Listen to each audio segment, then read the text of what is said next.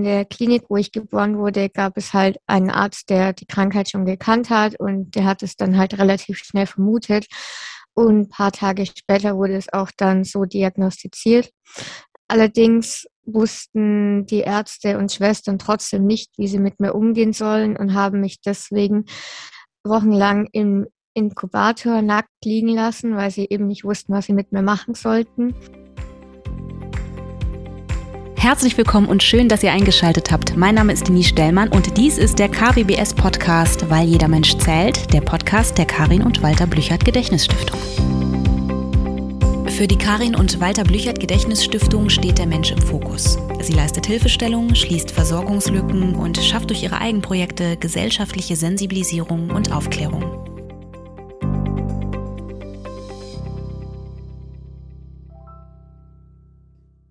Einen wunderschönen guten Tag, liebe Leute, und herzlich willkommen zu einer neuen Podcast-Folge hier im KWBS Podcast.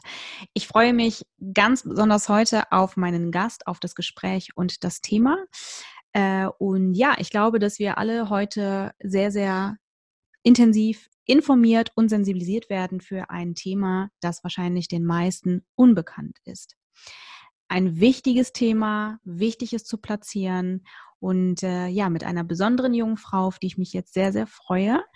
Ich spreche heute mit Clara und wer Clara ist und was Clara so macht, das erzählt sie euch jetzt einmal selbst. Und worüber wir heute sprechen, das würde ich dann einmal im Anschluss ergänzen. Hallo Clara, schön, dass du da bist. Hallo, ich freue mich auch sehr, hier zu sein.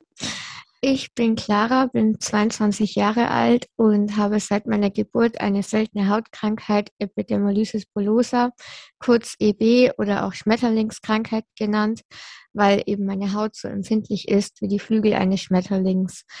Unter Schmetterlingskrankheit könnte die Krankheit vielleicht bei einigen von euch bekannt sein, vielleicht auch nicht.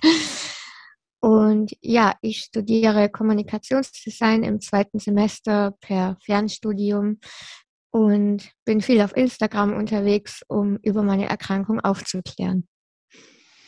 Du hast es schon gesagt, die Schmetterlingskrankheit. Unter diesem Begriff war mir das auch bekannt, bevor ich mich natürlich damit beschäftigt habe. Ähm, findest du den Begriff Schmetterlingskrankheit romantisiert?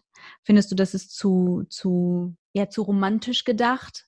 Ähm, weil wenn, wenn wir diese, diesen Begriff benutzen, möchte ich natürlich nicht, dass du dich blöd damit fühlst, weil du denkst, also eigentlich ähm, finde ich es doof. EB macht, macht da mehr Sinn. Womit fühlst du dich wohler? Nee, ist eigentlich beides okay. Viele sagen heute immer noch Schmetterlingskinder, weil die meisten früher mit dieser Krankheit halt nicht alt geworden sind. Das passt aber heute einfach nicht mehr, weil wir halt älter werden und inzwischen halt auch erwachsen sind. Da passt Kind halt einfach nicht mehr. Mhm. Ich würde tatsächlich gerne direkt ähm, starten wollen mit deinem mit deinem Weg, mit, mit, mit der Diagnose, ähm, bevor äh, wir das ähm, tun.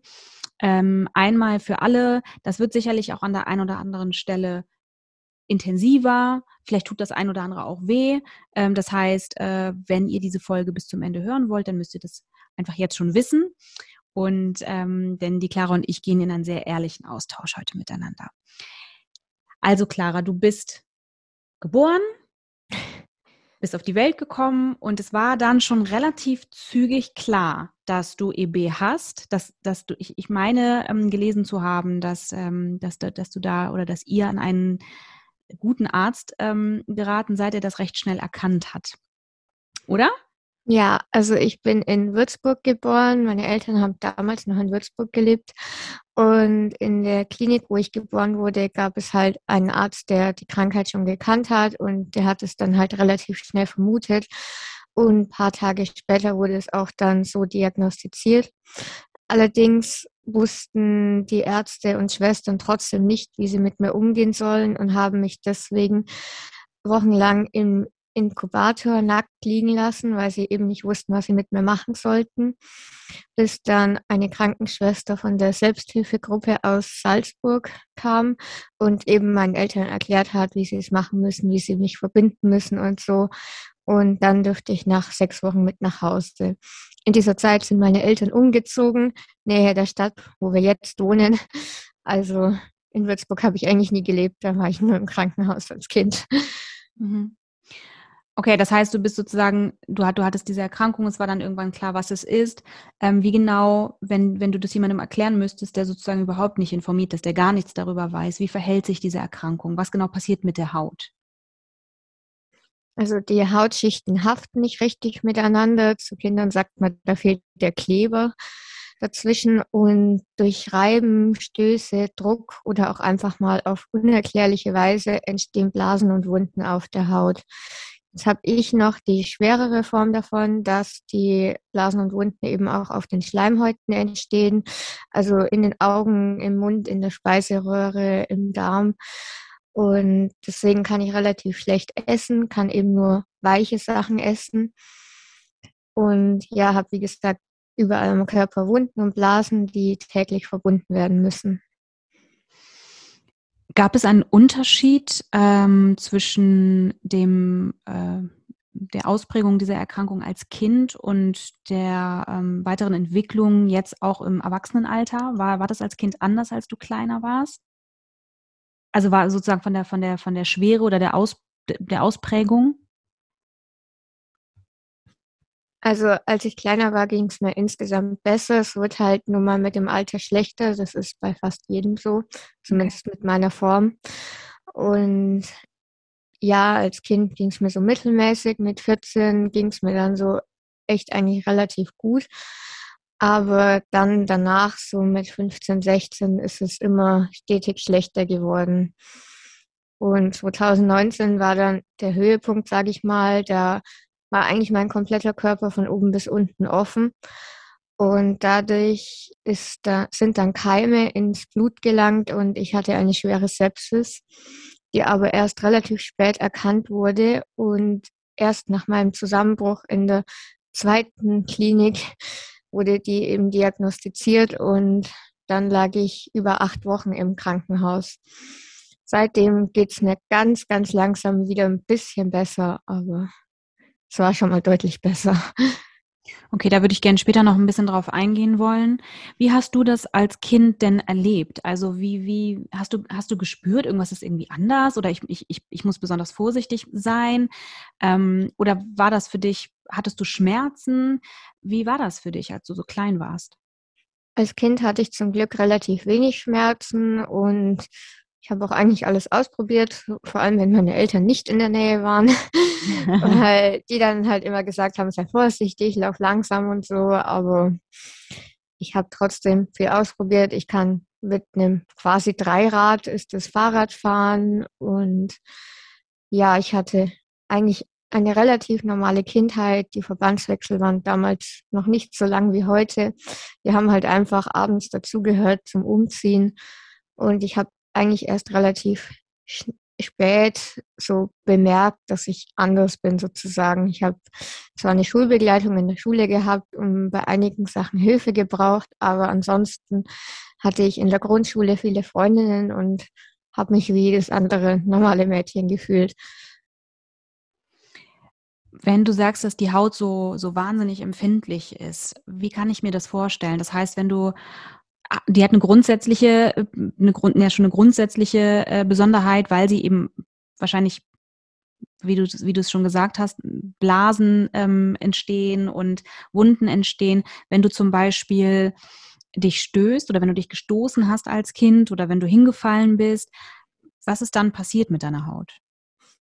Das war dann immer das größte Drama, sage ich mal. Dann waren halt ganz viele Stellen offen, die Hände, wo man sich halt automatisch mit abfängt und die Knie, die waren dann immer komplett offen, mussten dann sofort alle wieder neu versorgt werden. Ich hatte schon Knieschoner, Ellenbogen und Handschoner in meiner Kindheit. Ich habe auch relativ spät das Laufen gelernt. Ich bin nie gekrabbelt und bin dann nur lange an der Hand gelaufen, weil ich eben schon wusste, dass es weh tut, wenn ich hinfall. Aber es ist natürlich trotzdem immer mal wieder passiert. Wie genau, also wie entsteht diese Erkrankung? Ist das, ist das was Genetisches? Wie, wie, wie kommt das zustande? Ja, meine Eltern tragen beide das kaputte Gen sozusagen in sich und haben es mir unwissend weitervererbt. Es gibt aber auch EB-Betroffene, wo die Erkrankung durch eine Spontanmutation entstanden ist. Da wissen die Ärzte aber noch nicht so ganz, wie das funktioniert sozusagen. Aber eben meine Eltern haben das Gen in sich und da es keiner vorher wusste, bin ich ganz normal zur Welt gekommen und hatte dann durch den Geburtsvorgang schon viele Blasen auf der Haut und keine Haut mehr an den Füßen. Okay. Hast du mal mit, haben deine Eltern dir erzählt, wie, ähm, wie das für sie war? Habt ihr darüber mal gesprochen? Ist das mal, also gibt es darüber, gab es darüber oder gibt es darüber Gespräche, wie das, wie das für sie war, dass sie das Gefühl hatten, mein, meinem Kind geht es nicht gut? Nein, also nach meiner Geburt, als sie in die Selbsthilfegruppe eingetreten sind, da wurden halt Telefonnummer und so weiter dann weitergegeben und dann haben Eltern anderer Betroffene bei uns angerufen und gesagt, wie schlimm das alles mal noch später wird. Und dann haben, haben sich mein das ist, ja, aber, das ist aber sehr empathisch. Das war richtig heftig und deswegen haben sich meine Eltern erstmal entschlossen, aus der Selbsthilfegruppe wieder rauszugehen quasi. Wir hatten schon noch Kontakt zu den Ärzten, aber nicht zu anderen Betroffenen. Außer zu meiner heute noch Freundin Nina, die hat auch dieselbe Form wie ich und der, ihr Vater war der Einzige, der wirklich gesagt hat, so und so ist es und so schlimm wird es gar nicht sozusagen und hat uns dann ganz früher auch mal besucht. Dann hatten wir lange keinen Kontakt, aber als Nina und ich so zwölf oder so waren, da haben wir dann angefangen, E-Mails zu schreiben und uns dann auch zu treffen. Und inzwischen sind wir richtig coole Freundinnen. Wahrscheinlich kann, kannst du auch mit bestimmten Themen ja gar nicht mit anderen sprechen oder nicht so gut dich austauschen. Das ja kennt ja niemand, ne? Also die wenigsten wissen ja wahrscheinlich, wenn man das selber nicht hat. Das ist ja wie mit, mit ganz vielen anderen Dingen auch. Ne? Man kann sich natürlich ganz anders austauschen mit jemandem, der eine Idee davon hat, wie sich das eigentlich anfühlt. Ja, genau. Auch wenn wir sagen, unsere Eltern nerven mal wieder, wir können uns immer beim anderen auskotzen, sage ich mal. Und ja, wir sind da schon im sehr engen Kontakt und können uns alles sagen, schreiben, wie auch immer.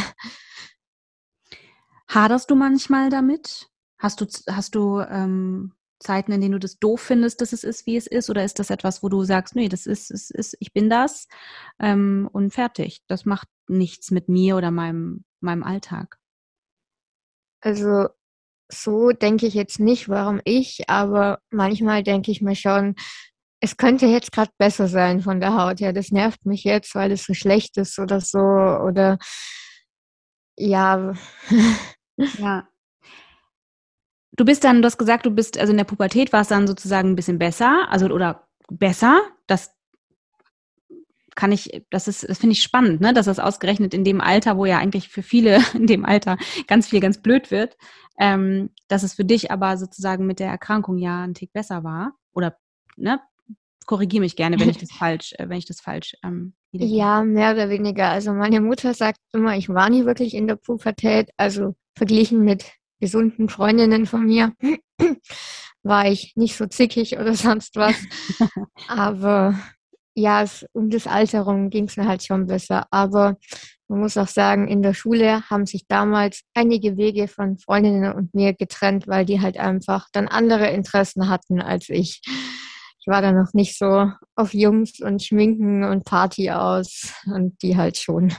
Ja, verstehe. Und dann hast du gesagt, das würde ich gerne auch noch mal ein bisschen transparenter machen wollen, wenn du das äh, auch möchtest, dass sozusagen es gibt mehrere Formen von EB. Kannst du einmal sagen, welche es gibt und welche konkret du hast? Also, also wir haben schon gehört, du hast Epidermolysis bullosa, so wird es ausgesprochen, ne? Genau. Das ist die Form, die du hast. Und ähm, es gibt aber noch zwei und eine, die immer vergessen wird. Ja, so ähnlich. Also es gibt drei große Hauptformen und dann noch ganz viele Unterformen. Aber über die Unterformen weiß ich ehrlich gesagt selber nicht so genau Bescheid. Aber die leichteste Form ist die Simplex-Form. Da ist eben nur die erste Hautschicht betroffen und dem Betroffenen geht nach der Pubertät eigentlich fast normal gut und die können dann ein normales Leben führen und alt werden, sage ich mal. Und dann gibt's die junktionale Form, da sind die ersten zwei Hautschichten betroffen. Diese Form ist auch schon anfällig für Hautkrebs. Aber ich, ich kann es nicht so ganz beurteilen, aber ich würde sagen, dass es ihnen noch ein bisschen besser geht als mir. Und dann gibt es eben meine Form, die dystrophe Form. Dabei sind dann eben auch die Schleimhäute betroffen. Meine Finger und Zehen sind durch Vernarbungen zusammengewachsen. Ist aber auch nicht bei jedem mit dieser Form so. Also jeder ist da unterschiedlich. Und dann gibt es eben noch das Kindler-Syndrom, heißt es. Davon sind aber nur ein Prozent betroffen. Und das ist nochmal eine extra Unterform sozusagen oder eine extra Krankheit wird es schon genannt, wo die eben so Art Pigmentstörungen und so haben. Mhm. Du sagst, dass deine Hände, deine Finger und deine Füße durch die Vernarbung sozusagen zusammengewachsen sind. Wann, in welchem Alter ist das passiert? Also die Hände, die sind relativ schnell zusammengewachsen. Die habe ich mit fünf Jahren und mit acht Jahren nochmal die Finger trennen und strecken lassen per Hand-OP. Und ja, dann fängt es eigentlich wieder von vorne an, dass sie wieder langsam zusammenwachsen. 2016 konnte dann noch der Daumen nochmal rausoperiert werden sozusagen. Das ist inzwischen aber auch wieder größtenteils zusammengewachsen. Und meine Zehen haben tatsächlich erst 2019, 2020 nach dem langen Liegen im Krankenhaus, nach der Sepsis angefangen zusammenzuwachsen, weil ich dann halt kaum noch laufen konnte und sie somit nicht wirklich bewegt habe. Und früher hatte ich auch nie Wunden an den Zehen. Das war dann was ganz Neues sozusagen. Und auch durch die neuen Vernarbungen haben sie sich dann halt zusammengezogen sozusagen. Aber du läufst noch? Inzwischen wieder. Nach der Sepsis konnte ich nicht wirklich laufen. Lange Zeit dann ein paar Meter mit einem Gehwagen. Heute kann ich im Haus alleine laufen. Treppen kann ich nicht alleine laufen und eben auf ebener Fläche, sage ich mal, aber auch nur ein paar Meter, dann tun mir die Füße weh. Und auch durch das lange Liegen haben sich meine Sehnen hinten im Fuß verkürzt und rechts komme ich immer noch nicht mit der Ferse auf den Boden runter. Also ich laufe rechts auf Zehenspitzen. Links war es auch eine Zeit lang so, da geht's inzwischen wieder. Aber rechts arbeiten wir immer noch dran mit der Physiotherapie. Es wird langsam, langsam besser, aber es dauert. Mhm. Also du brauchst an vielen Stellen sehr langen Atem. Ja. ja. Und ähm, du hast schon vorhin ein bisschen erzählt vom, vom Verbandswechsel. Ist das etwas, was zu deinem alltäglichen Leben gehört nach wie vor? Musst du ähm, jeden Tag deine Verbände wechseln? Machst du das alleine oder hast du bei sowas Unterstützung? Also früher, als ich noch zur Schule gegangen bin, haben wir das abends gemacht. Heute machen wir es morgens. Da kommt ab halb zehn bis halb zwölf, zwölf, je nachdem, wie lange wir brauchen, eine Krankenschwester. Manchmal kommt sie auch ein bisschen später. Die haben ja auch ihre Patienten noch vorher. Und die macht zusammen unter der Woche mit meiner Mutter den Verbandswechsel. Am Wochenende hilft mein Vater. Und ja, man braucht einfach vor allem beim Rücken und so zwei Personen, weil einem sonst das ganze Zeug wieder um die Ohren fliegt, bevor man es irgendwie befestigt hat. Und ich kann durch meine Finger, die zusammengewachsen sind, relativ wenig machen oder mithelfen. Ich lenke mich dann halb ab mit Handy, Instagram und so. Und ja, wir brauchen so eben zwei, zweieinhalb Stunden jeden Morgen und dafür brauche ich auch extra Schmerzmittel. Okay. Okay, also das heißt, das ist schon auch mit, mit massiven Schmerzen verbunden? Ja. Okay, und äh, das heißt, du nimmst auch regelmäßig Medikamente, also bist medikamentös eingestellt. Ist der neben den Schmerzmitteln, also musst du noch etwas nehmen oder sind es, sind es Schmerzmittel tatsächlich überwiegend die, ähm, die, du, die du nutzt? Also ich nehme seit des Sepsis starke Schmerzmittel und es hat lange gedauert, bis wir das Richtige gefunden haben und auch die richtige Dosis. Und ich stehe quasi 24-7 unter Schmerzmitteln. Wenn es dann immer noch nicht aushaltbar ist, wenn ich eine besondere Wunde habe, die besonders wehtut, habe ich Zusatzschmerzmittel. Für den Verbandswechsel habe ich eben ein kurz wirkendes Schmerzmittel. Das wirkt halt nur zwei, drei Stunden. Und ja, ich nehme Schmerzmittel. Diese haben wieder Nebenwirkungen, deswegen nehme ich Abführmittel.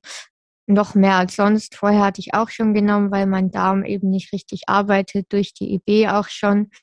Und die Schmerzmittel führen eben noch mehr zur Verstopfung. Und dann nehme ich ganz viel, wir arbeiten viel mit Homöopathie, also da nehme ich auch ganz viel Globulis und Darmaufbaumittel und ansonsten halt Nahrungsergänzungsmittel, die ganzen Vitamine und vor allem Vitamin D, weil das mhm. dem Körper quasi bei mir fehlt. Und auch Eisen habe ich immer zu wenig. Das muss ich vor allem zusätzlich eben nehmen. Mhm. Also sehr viele Tabletten, die du so am Tag ähm, brauchst oder die du nimmst. Manche davon. Äh, ja, also Tabletten kann ich tatsächlich nicht schlucken wegen der Speiseröhre. Ähm, okay. Das meiste ist in Tropfenform oder man kann die Kapseln öffnen. Mhm. Wenn es gar nicht geht, muss ich sie halt zermörsern und dann irgendwo mit reinmischen. Ah, okay, verstehe, verstehe. Okay, das hattest du auch gesagt, dass das bei dir sozusagen in den Schleimhäuten ähm, auch stattfindet. Mhm. Was genau, also was genau heißt das, dass ähm, wie äußern, äußert sich das, wenn du sagst, dass das in den Schleimhäuten ähm, sich auch zeigt? Das ist ja sozusagen also, innen, ne? Also ja. was, was passiert da? Ist, kann ich mir das vorstellen, wie innen ist es eben auch wund und offen wie auf der Haut? Genau, aber halt auch nicht immer. Wenn ich mal zu harte Sachen gegessen habe oder mich gebissen habe oder beim Zahnarzt war, dann entstehen halt Blasen im Mund und eben auch mal in der Speiseröhre, wenn ich mich verschluckt habe oder so. Und die Speiseröhre geht durch die Vernarbungen, die zieht sich auch zusammen. Manche EB-Betroffene müssen jedes Jahr ihre Speiseröhre weiten lassen. Mhm. Ich musste es bis jetzt zum Glück nur dreimal, einmal mit fünf, da wurde es routinemäßig während der Hand-OP einfach mitgemacht. Und dann 2017 da war die Speiseröhre aber allerdings schon so eng, dass sie kaum noch durchgekommen sind und dass sie eben acht Wochen später nochmal nachgeweitet werden musste. Genau, das hatte ich auch, das hatte ich tatsächlich auch gelesen, dass die Speiseröhre ähm, bei ähm, EB-Patienten, Patientinnen ähm, regelmäßig geweitet wird und dass es für, für die meisten eine Routine, ein Routineeingriff einmal im Jahr ist. Ähm, Merkst du das? Also ist, merkst du das, wenn du was isst, auch wenn du was Weiches isst, wenn die Speiseröhre sich zusammenzieht oder ist das für dich gar nicht richtig spürbar? Weil ich könnte mir vorstellen, Speiseröhre merkst du, mer, frage ich mich tatsächlich, mer, merkst du das oder merkst du das nicht? Ja, das merkt man. Also dann geht halt eigentlich quasi nichts mehr durch. Zu dem Zeitpunkt damals konnte ich eigentlich wirklich nur noch Suppe essen, mhm. weil alles andere stecken geblieben ist und wenn dir was im Hals stecken bleibt, dann kriegst du halt wirklich kurz Panik. Mhm. Und das wirkst du dann entweder raus oder runter, je nachdem, wie es gerade geht. Und aber ich muss sagen, ich habe das damals nicht wirklich wahrhaben wollen, dass es so schlimm ist. Ich war ein paar Monate vorher zum Röntgen der Speiseröhre und damals wurde gesagt, es ist verengt, aber es ist noch okay. Okay. Und in den paar Monaten hat es sich so rapide verschlechtert und das habe ich eben nicht wahrhaben wollen. Aber meine Mutter hat mich dann glücklicherweise gezwungen, eben ins Krankenhaus zu gehen und das machen zu lassen, weil noch ein paar Wochen später wäre es wahrscheinlich gar nicht mehr gegangen. Mhm. Clara, wie lebst du aktuell? Also du hast schon gesagt, du studierst. Ähm, Fernstudium. Wie, wie, ist dein, wie sieht dein, dein Leben so aus? Also ich wohne zu Hause, weil es fast unmöglich ist, auszuziehen. Und ich habe, ja, seit ich zwölf bin, haben wir das oberste Stockwerk ausgebaut und da habe ich ein großes Zimmer drin. In dem Stockwerk ist auch sonst nur noch eine Abstellkammer. Also ich habe quasi ein Stockwerk für mich und ja, sitze halt viel am Schreibtisch für Studium, habe auch noch einen zehn stunden job also zehn Stunden im Monat bei einer Verbandsfirma. Auch alles online eben, weil ich kann nicht wirklich raus ohne Hilfe oder eben morgens ist auch der Verbandswechsel. Das würde Präsenzstudium sehr erschweren. Außerdem wäre auch die nächste Hochschule über eine Stunde entfernt von mir. Das ist alles zu weit. Wenn du sagst, dass das mit der Speiseröhre, ähm, da würde ich gerne nochmal drauf zurückkommen, auch ein Problem ist und dann die Schleimhäute betroffen sind und so, ähm, gibt es einen Mangel an Nahrung? Das heißt, also ich weiß auch, dass es ähm, Menschen gibt mit äh, EB, die sich ein, wie heißt das nochmal? Eine PEC? Ja, genau, genau. Ähm, das sozusagen, dass sie, ähm, wie, wie, soll man das beschreiben, wie eine Art Zugang äh, in den Magen, äh, wo man nach Bedarf sozusagen darüber dann Nahrung äh, zuführen kann. Ähm, das hast du nicht und du hast dich auch sehr bewusst dagegen entschieden. Das habe ich ähm, schon ge gesehen in meiner Recherche. ähm, möchtest du dazu nochmal erklären, warum du dich dagegen entschieden hast, wofür diese Sache eigentlich da ist? Und ähm, wenn du sozusagen einen Mangel spürst, also wenn du eben nicht genügend Nahrung ähm, zu dir nehmen kannst, wie kompensierst du das? Also durch die Wunden selbst braucht der Körper halt viel mehr Energie als ein normaler Mensch. Ich bräuchte laut Arzt bis zu 4000 Kalorien am Tag, was aber nicht möglich ist, ähm, um Normalgewicht zu haben. Aber ich habe früher ganz viel diese Astronautennahrung, nennt man es auch, aus der Apotheke getrunken, diese hochkalorische Nahrung. Frisubin. Frisubin, hast du das gekriegt? Auch, ja. es gibt aber auch noch zig andere Marken. Und, aber die vertrage ich inzwischen nicht mehr. Und inzwischen trinke ich Y-Food, das kann man fast überall kaufen, Edeka, Trink Penny, sonst was. Trinke trinke ich auch, ja. Manche trinken es halt eben als äh, Mahlzeitersatz sozusagen. Ich trinke es halt noch zusätzlich eine Flasche am Tag, a 500 Kalorien, sodass ich nochmal 500 Kalorien mehr habe am Tag. Und ansonsten nehme ich ja, wie gesagt, schon sämtliche Vitamine zusätzlich und versuche auch immer das Essen so hochkalorisch wie möglich zu halten, also Öl untermischen und so. Immer schön Sahne mit rein. und was ist dein ja, Essen? Ähm, es wechselt. Meistens Spätzle. okay. Und ja, man Süßigkeiten kann ich essen, was ich will, sozusagen. Ich nehme ja nicht zu.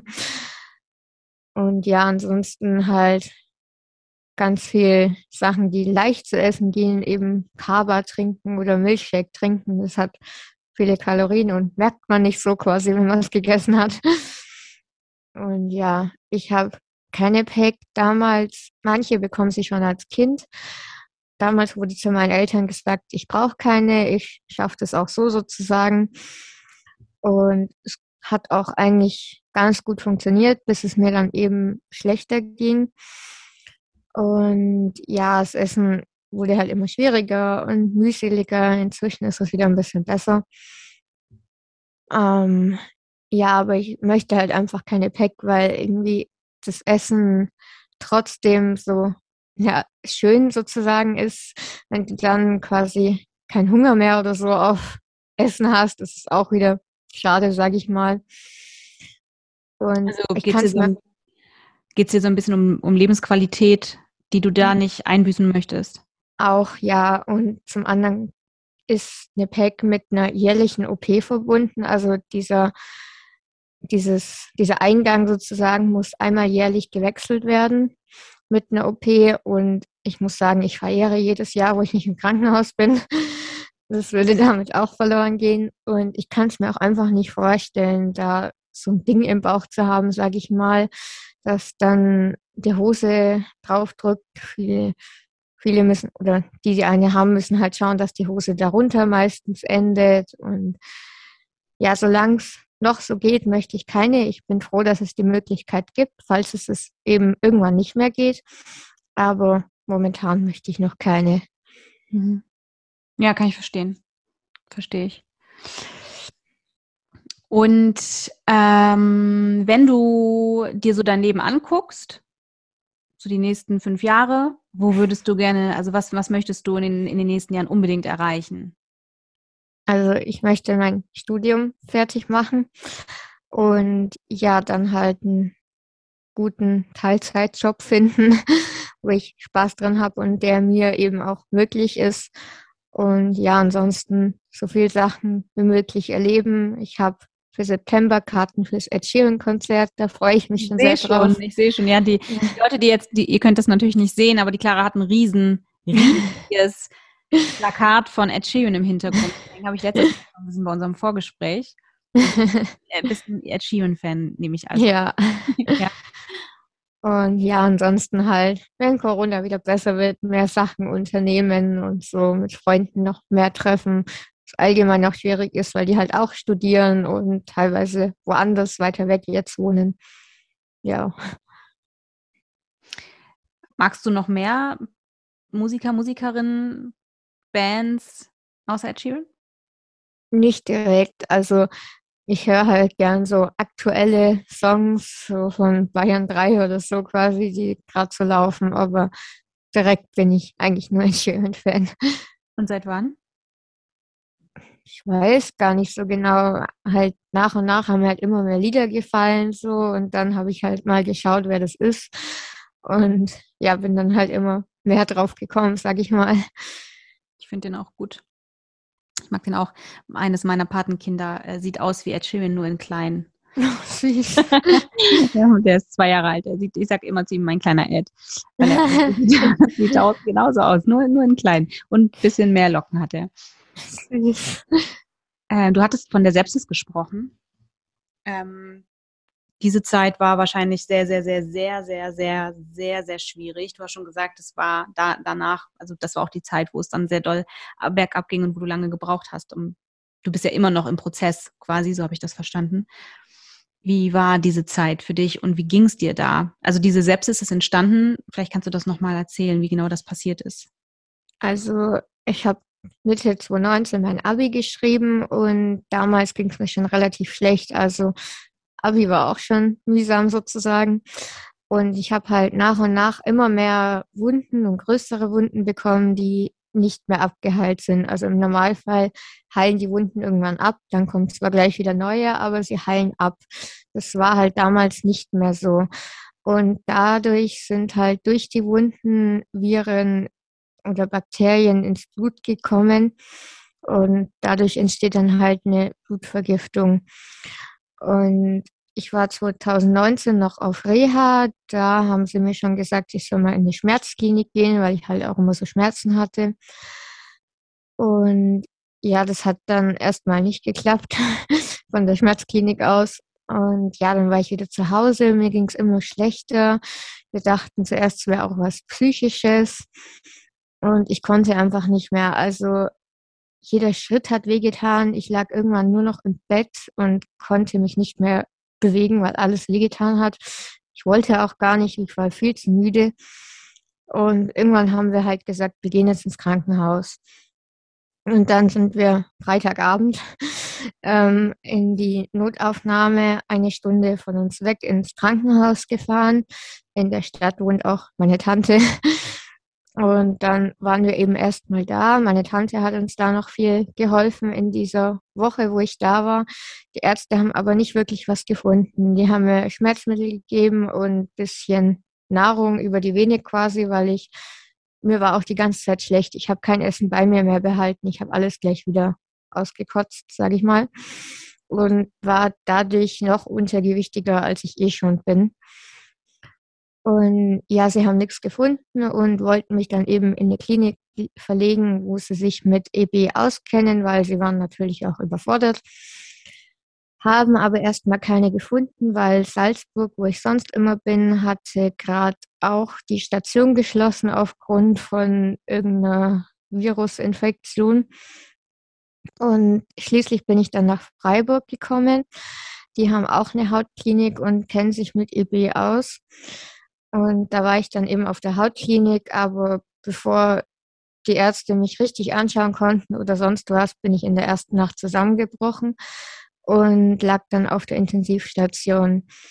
Also eine Woche ungefähr fehlt mir eigentlich komplett in meinem Gedächtnis. Ich habe keine Ahnung, was sie da gemacht haben. Ich war größtenteils bewusstlos auch durch die starken Medikamente, die ich dann bekommen habe, weil sie wussten nicht, was sie machen sollten. Sie haben nur irgendwie versucht, die Schmerzen zu lindern.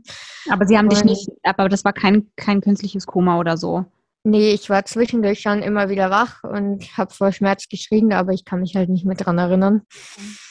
Und sie haben halt alles in mich reingepumpt, was geht. Irgendwann haben sie gesagt, das muss jetzt aufhören. Dadurch hatte ich dann starke Halluzinationen eine Zeit lang, was auch kein Spaß ist. Durch die Medikamente? Ja, durch den Entzug. Ah, okay. Also das heißt, die haben dir sehr, sehr viele Medikamente gegeben. Das ja. wiederum hat dich komplett äh, ausgenockt. Mhm. Dann haben sie die Medikamente sozusagen ausgeschlichen oder vollständig ja. weggelassen und dann durch den Entzug bist du, äh, ist das, ist das, hat sich das geäußert in unter anderem diesen Symptomen wie Halluzinationen? Ja, ich habe zwei Nächte und zweieinhalb Tage, drei Tage nicht geschlafen. Also ich war wirklich die ganze Zeit wach. Meine Eltern haben sich abgewechselt. Meine Mutter war tagsüber da, mein Vater nachts. Und ja, dann wurde es halt langsam besser. Die Halluzinationen haben aufgehört. Sie haben dann eben mich langsam auf die richtigen Schmerzmittel eingestellt. Damals noch eine viel höhere Dosis als jetzt.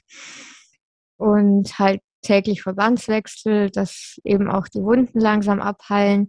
Beim Verbandswechsel haben sie auch ganz schön viel rumexperimentiert, was auch nicht immer gut war, weil es hieß, so viel Luft wie möglich ranlassen.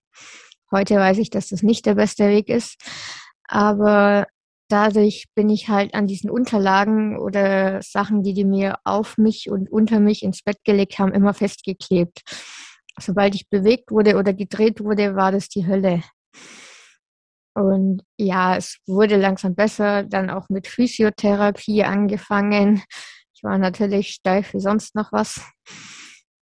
Und ja, dann wurde es eben langsam besser. Dann haben sie überlegt, was sie jetzt machen. Nach Hause konnte ich noch nicht.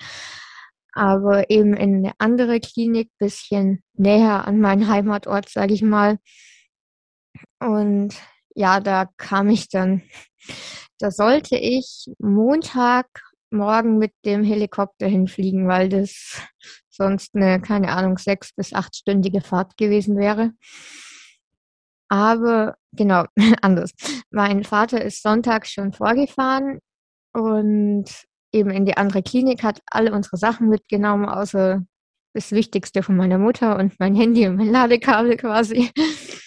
Und ich sollte Montagmorgen fliegen. Es war aber so neblig, weil es war Ende November, Anfang Dezember, dass wir nicht fliegen konnten.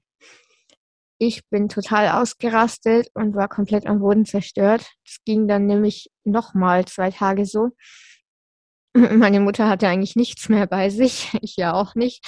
Mein Vater saß schon bei der anderen Klinik in der Ferienwohnung und es ging halt einfach nichts vorwärts. Und ja, Mittwoch hieß es dann, du fliegst egal wann und egal wie.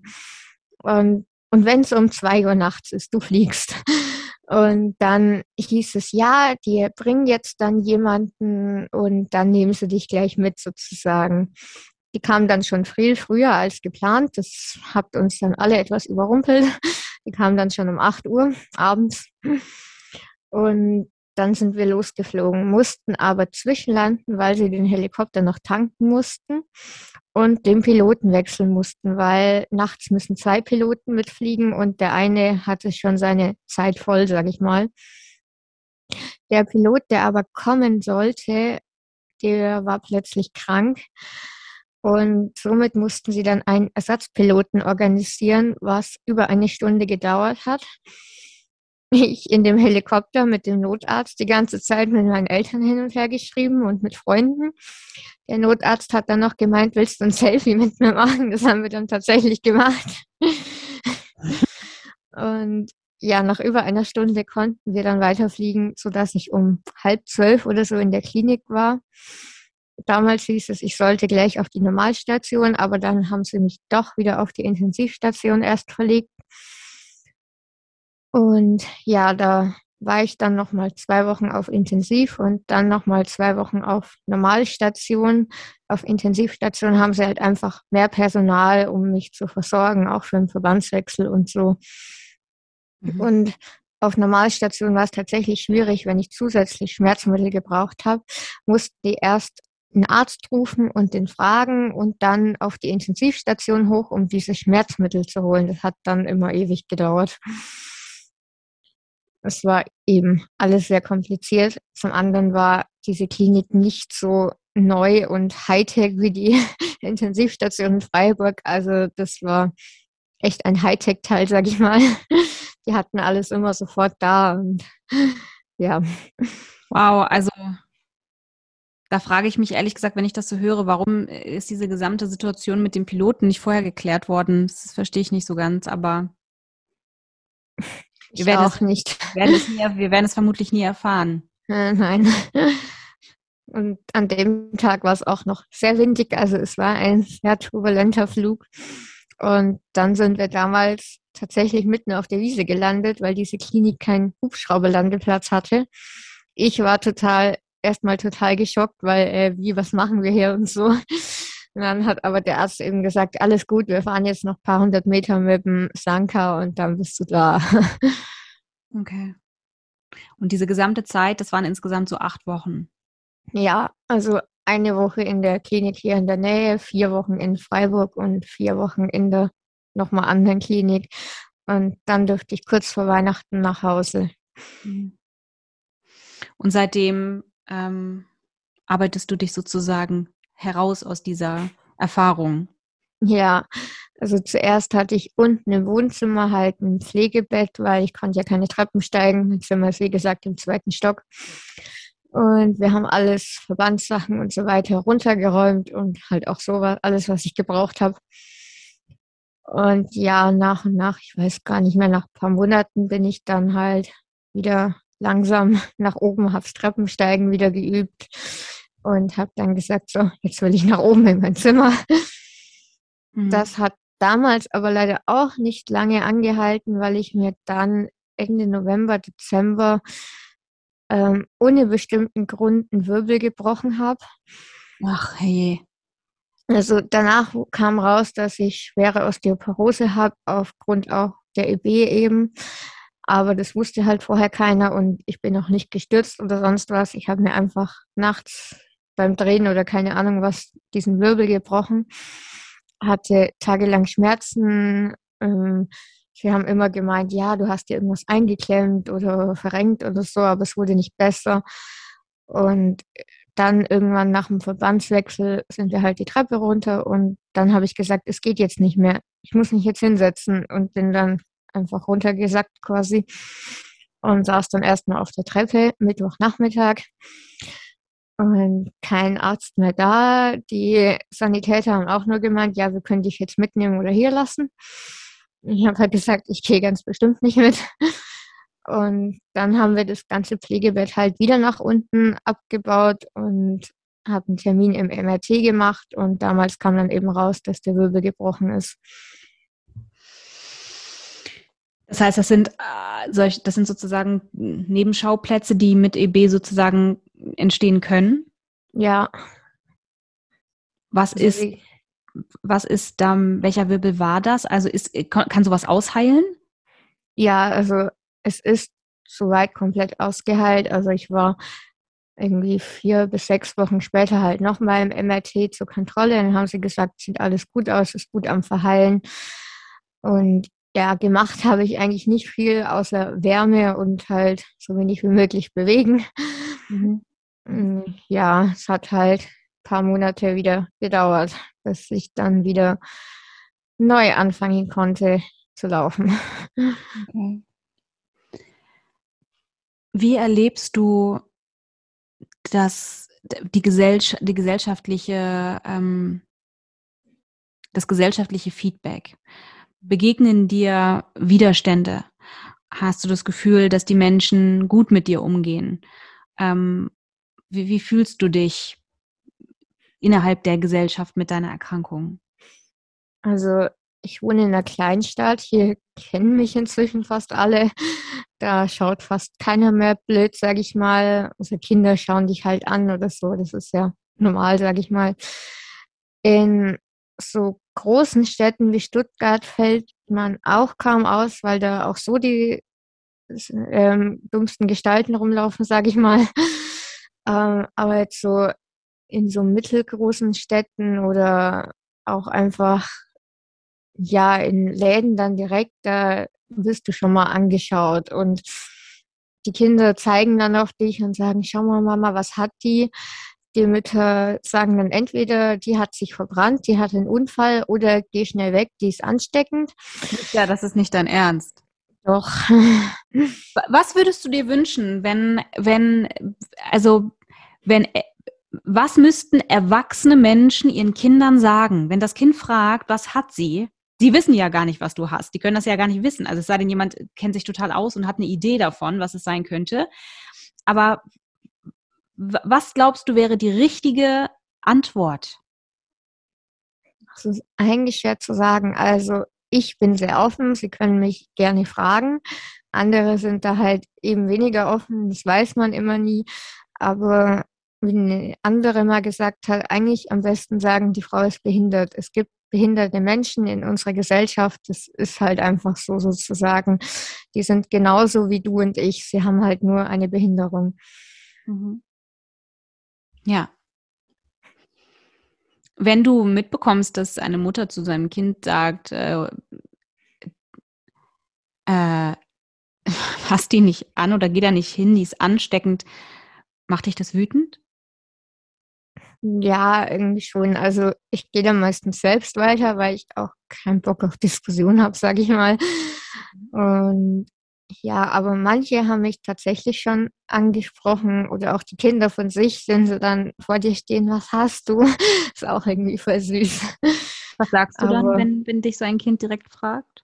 Ich sag halt, ich habe eine Hauterkrankung. Und aber ich muss auch so sagen, ich habe zwei kleine Cousins und eine kleine Cousine, für die ist das normal, sage ich mal. Die gehen ganz normal mit mir um. Der Kleinste ist ein Jahr alt, der zieht an meinen Verbänden, das macht ihm Spaß.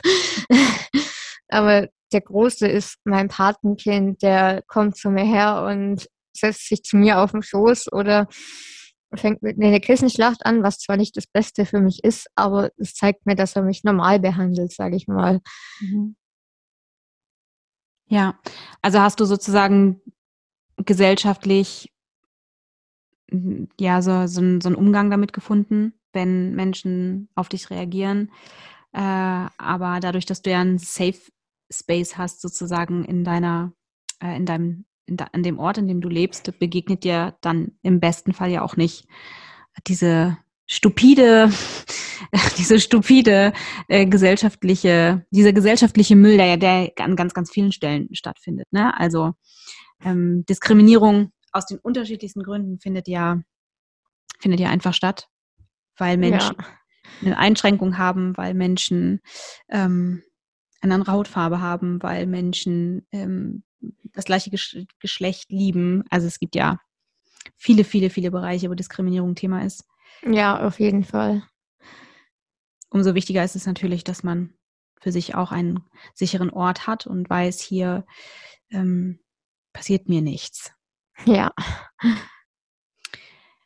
Wenn du etwas sagen könntest, also wenn du ein Megafon hättest und dir müssten alle Menschen der Welt zuhören, was würdest du gerne sagen? Das ist eine schwierige Frage. ähm, Stimmt. ich weiß gar nicht so genau. Irgendwie so, dass halt jeder Mensch akzeptiert werden sollte, wie er ist, egal wie er aussieht, welche Hautfarbe er hat, welches Geschlecht er hat oder liebt oder sonst was, ob er jetzt im Rollstuhl sitzt oder humpelt oder keine Ahnung was. Ja, Gibt es etwas zu der, zu deiner Erkrankung, was Menschen unbedingt wissen sollten? Etwas, wo du sagst, das ist eine ganz, ganz wichtige Information, die, die sollte, das sollte man wissen, wenn man jemandem begegnet, der die Schmetterlingskrankheit oder EB hat. Ähm, eine Information, die wichtig ist, dass man die sich auch irgendwie merkt. Gibt es irgendwas, was wir noch nicht besprochen haben? Und du sagst, Leute, zuhören, wichtig, merken. Also auf jeden Fall ist es nicht ansteckend. Das ist nämlich wirklich das größte Vorurteil, was manche haben. Und halt auch jetzt nicht herkommen und auf die Schulter hauen und sagen, hey, weil das verursacht halt auch schon wieder Blasen oder so. Aber trotzdem jetzt nicht in Watte packen, sondern ganz normal mit einem Sprechen halt beim Anfassen, sage ich mal, vorsichtig sein. Da kommt jetzt Corona jetzt auch relativ zugute, weil die meisten Leute halten ja wirklich Abstand. Mhm. Ist dir das schon passiert, dass Menschen so aus Jux irgendwie dir auf die Schulter geklopft haben oder dich zu doll gedrückt haben oder so und dadurch dann neue Wunden entstanden sind? Ja, also so gravierende Wunden jetzt nicht, aber es tut halt trotzdem weh, wenn dir jemand auf die Schulter haut. Ja, das schon. Hm. Clara, wie viele, wie viele Menschen in Deutschland, weißt du das? Gibt es Zahlen? Es gibt sicherlich Zahlen. Äh, wie viele Menschen in Deutschland haben diese Erkrankung? So circa 4000, aber der Großteil davon sind eben Betroffene mit der Simplex-Form, also der leichteren oder leichtesten Form.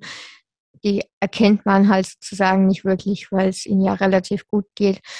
25 Prozent sind mit meiner Form sozusagen betroffen, von den insgesamt Betroffenen jetzt weltweit. Mhm. Das ist, das ist ähm, auch eine interessante Info, dass man die eine Variante sozusagen ja auch gar nicht erkennt. Also dass ja. man nicht, dass man die nicht direkt sehen kann, aber Menschen das trotzdem haben. Du hast, du bist, das hast du eingangs schon gesagt, auf Instagram auch aktiv. Da hast du, ähm, gibst du dir auch sehr viel Mühe und erklärst auch ganz, ganz viel. Du erklärst zum Beispiel auch Hilfsmittel, die du im Alltag ähm, hast und anwendest, um zum Beispiel Dosen selber zu öffnen oder äh, den Löffel selber zu zu nutzen. Äh, du erklärst ganz, ganz viel, erklärst deine Situation, ähm, wie sich das Ganze für dich anfühlt, wie du deinen Alltag gestaltest, erzählst viel über die Erkrankung. Also liebe Leute, ähm, ihr dürft gerne mal bei der Clara vorbeischauen. Wir verlinken das natürlich alles hier auf den Plattformen und auch auf Instagram. Und ähm, liebe Clara, wir sind schon fast am Ende aber nur fast. Ich könnte noch, noch, noch weiter mit dir sprechen, weil es gibt tatsächlich noch eine Menge eigentlich ähm, auch dazu zu, zu, zu, zu informieren oder auch noch weitere Fragen zu stellen. Aber wir haben sehr viele Fragen aufgemacht heute und ich will es auch einfach nicht, ähm, nicht zu sehr zu einem Frage-Antwort-Spiel machen. ähm, allerdings hat dieser Podcast ein kleines Ritual. Und zwar, bevor ich die Folge schließe, stelle ich jedem Gast eine Off-Topic-Frage. Und dir würde ich auch total gerne eine Off-Topic-Frage stellen. Das heißt, ich lese einfach eine Frage vor, die hat gar nichts mit unserem Thema hier zu tun heute. Mhm. Und ähm, du darfst darauf antworten, du musst aber nicht. Du kannst auch sagen, okay. habe ich echt keinen Bock drauf. Aber manchmal ist es sehr, sehr witzig ähm, und interessant, was da so bei rauskommt. Also wenn du erlaubst, würde ich sie dir einfach vorlesen. Klar, gerne und du entscheidest, was du damit machst. Mhm. Was ist eine Sache, die einem keiner beibringt, aber die man unbedingt in der Schule lernen sollte? Da gibt es ehrlich gesagt vieles, aber ich würde ja, sagen. Das stimmt. Das stimmt, das stimmt. Ich würde sagen, Akzeptanz und Offenheit gegenüber anderen.